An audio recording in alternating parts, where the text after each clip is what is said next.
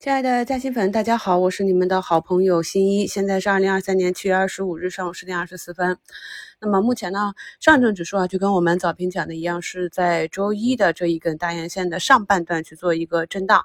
整体市场呢还是向好啊。目前我们是在这个三浪上涨的初期，所以市场会有些波动。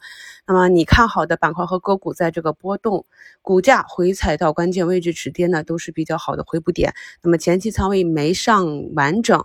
啊，继续布局的朋友可以把握一下回踩的机会。那么市场上的机会呢，永远都是存在的，哪怕是四千多家个股下跌啊，但是呢，把握到了这个核心的板块，才能帮助我们跑赢市场。这周呢，我一直在讲的就是底部的，就是资源类的，特别是昨天早评啊，就给大家直接点出了像近期啊有新闻事件刺激的者呀、价呀，那可以看到昨天一个放量大阴线高开，横盘震荡的赤红星者。六个点啊，强势横盘震荡。那么今天呢，就是一个强势的反包。昨天在早评里已经跟大家去拆解了，有这两个金属概念的上市公司啊。目前除了三安光电和蓝晓科技相关度不高啊，走势图形能偏弱啊，其余的都是一个不同程度的上涨。不管呢你听了早评有没有参与，我们呢观察是要到位的。我们只有观察市场，你先理解了市场运行的情况，它背后的逻辑。才能够做到啊，跟得上市场，慢慢的你就能够做到像我这样能够大资金一样提前的预判市场。还有一点就是我反复强调的这个稀土。上周四呢，我特别是把我上车金立永磁的这个图形给大家放到节目中去用作技术点评了啊。我们六月三十的直播里也是讲了类似的图形。那么昨天早评也是跟大家讲了要重点的去关注。稀土这块啊，毕竟漂亮国那边对我们一制裁，我们只能用稀土去对抗。稀土的行情呢，在二零二一年，我们是在当时叫五矿稀土啊，现在改名叫中国稀土了。二零二一年的呃四五月份的时候，当时股价还在十六七块那个平台震荡的时候，我们就重点跟踪过。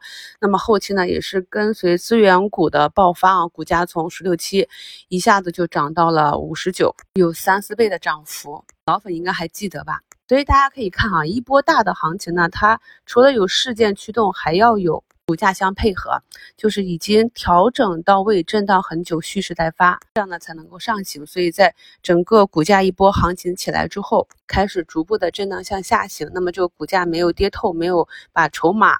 充分的整理之后，你想再起一波新的行情是很难的。同时，也可以看到我们市场上这些有希望、有题材、有逻辑的板块和个股，它的上涨下跌呢是具有周期性的，所以朋友们一定要有耐心。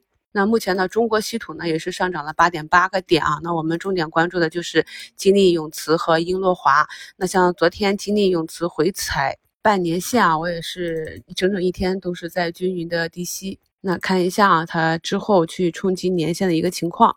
今天早评也是再次跟大家强调了，像碳纤维这些底部的材料股啊。讲完上涨的板块，我们再看看下跌的啊。今天整体的就是金属类的、资源类的上涨，这些呢在前几个月还是跌跌不休的重灾区，近期都已经走强了，所以大家一定要注意仓位的切换。下跌这里啊，昨天反抽反包的高位的减速器、一体化压制这些机器人零部件。是有不同程度的回踩，这个都是正常的啊。然后就是大家看节目简介中的图一，在我的音频节目的右上角啊，滚动字幕这里有一个小小的箭头，点击就可以看到节目简介了。这个是牧原股份啊，今天呢，在这个利空的影响下，猪肉板块又下跌了。这一块呢，是在二零二零年八月，我给大家去做估值分析课程里专门拿出来这样的案例。所以我们知道这个整个猪周期跟踪的这个元素啊，它的上升周期是没到的。但是如何去根据我们掌握的这些逻辑啊和锚定的价格去做短期的套利呢？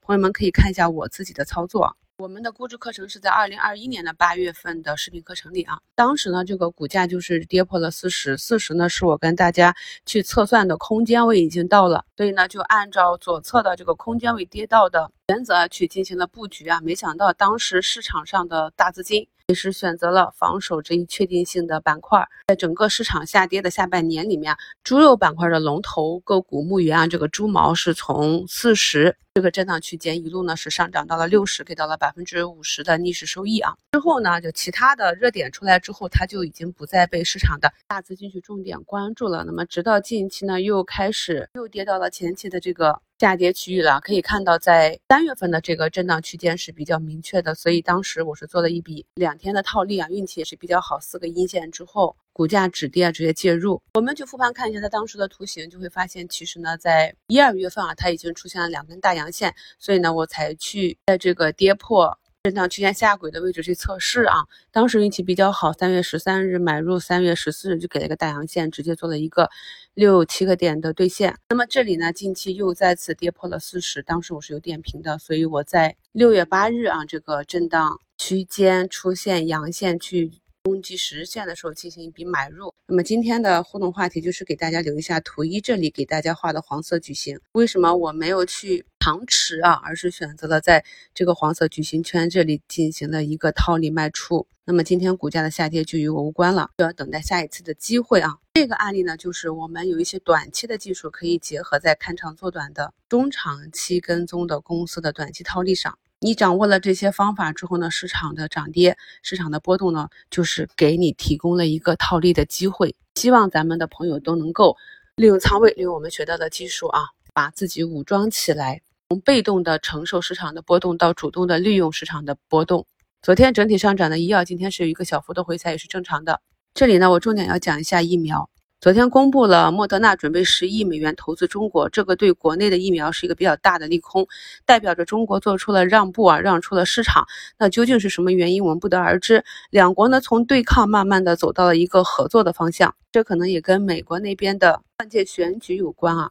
那么受此影响呢，我们可以看到近期的这个医药上涨的过程中，疫苗呢是继续低迷啊，并没有跟随其他医药上涨。但是啊，最大的利好就是。我们啊这边的疫苗在前期已经跌透了，跌的非常深了啊。那么跌透之后呢，就是出现了利空，它也不怎么跌了。所以我说啊，这个下跌跌透了，有时候就是最大的利好啊。然后半导体设备这里啊，高位的呢，它的振幅就比较大啊。像我们一直跟踪的存储芯片，今天呢又是呃在周一的下杀啊，昨天一个止跌之后，今天不同程度的反包，啊幅度是比较大的。但是这里呢，大家按照震荡式去做啊。是严格的高抛低吸，因为整个周期在三四季度，我们还需要中报的数据去佐证。既然是三四季度见底的话，中报的数据就未必好。有这样的预期，我们才知道应该如何操作。而像底部的，我们之前讲过的 FPGA 啊，这样一个小的概念，也是因为持续的杀跌，可以看到板块内的这三个紫光啊、复旦啊、安陆啊，目前都是在底部慢慢走出小阳线。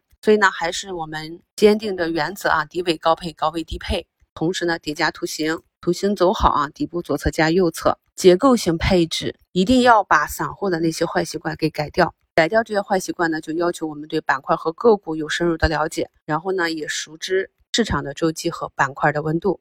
昨天还有一个消息，就是中农工建大行借钱给地方融资平台，二十五年的超长贷款期，前五年呢是不收利息的。这个规模到底有多大？对解决地方债务的问题能有多大的帮助？我们就不详细讨论了，后期持续的跟踪即可。咱们需要的就是政策持续的扶持，能够帮助市场持续的回暖。后期呢，再与市场数据佐证。今天有盘前利好啊，有减肥药通过审批的华东医药，一个高开低走回踩年线之后呢，目前也是横在了均线上方。我们平时早评里和节目中点评到的这些案例，朋友们都可以进行图形的总结。在以后呢，你持有的个股发生了类似的新闻事件。就能够做出更为准确的走势预判了。祝大家交易顺利，我们收评再聊。